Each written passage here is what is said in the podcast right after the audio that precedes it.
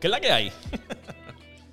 Estaba loco por volver a, sentarme a grabar, a grabar el podcast. Me escribieron y eso me da mucha alegría preguntándome por qué no habíamos tenido episodios la semana pasada. Perdónenme. Y esto tiene una razón de ser. Y es que pues yo estuve de vacaciones.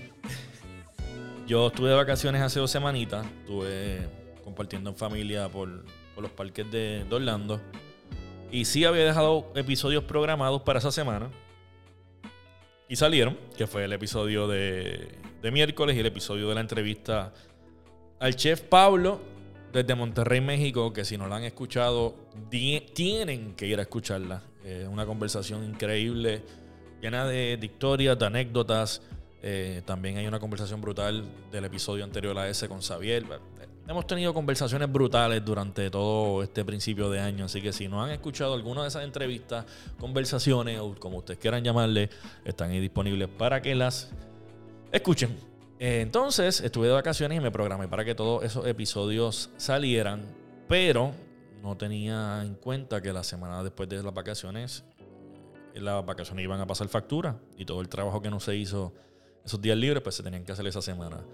Estuve la semana pasada en Miami, este, grabando el acústico de, de Cani García. Eh, y luego esa semana pues estuve editándolo, así que no tuve oportunidad de venir al estudio a, grabar ningún episodio del podcast y me quedé puyú y estaba desesperado. Y sí tengo unas entrevistas grabadas, pero las tengo como que programadas para otro momento. Así que mejor dije, vamos a hacer esa semana clear y cuando sea la semana próxima pues arrancamos. Y por eso estamos aquí ahora agradecido con las personas que me escribieron de verdad preguntándome qué, había pasado. No, no cuiteé, Corillo, yo no cuiteo. Nosotros no nos rendimos nunca. Estábamos cogiendo unos días, unos días ahí de, de descanso, que siempre es bueno, siempre es bueno.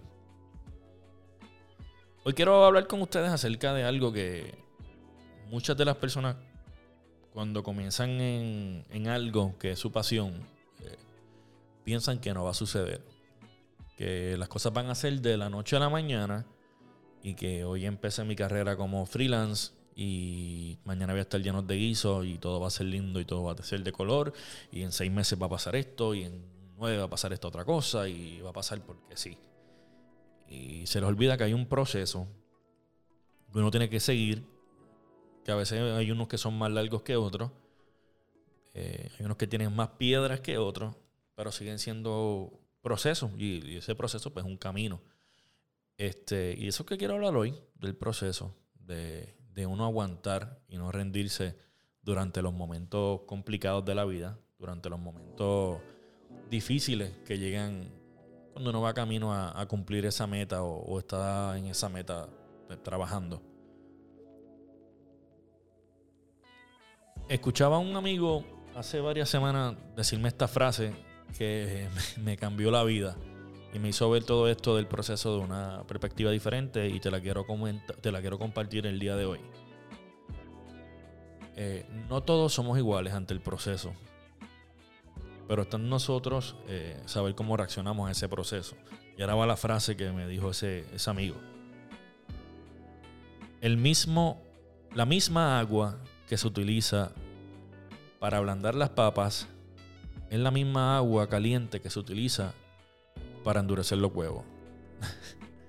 Repito. El misma agua caliente, la misma agua caliente que se utiliza para ablandar las papas, es la misma que se utiliza para endurecer los huevos.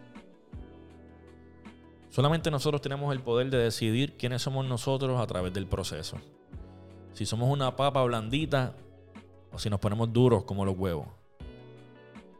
Cómo reaccionamos a ese proceso es lo que va a hacer y lo que va a dictar de la forma en la que nosotros salgamos de él. Si salimos duros o si salimos blanditos y nos hacemos puré, nos hacemos mierda. Está en ti cómo tomas el proceso.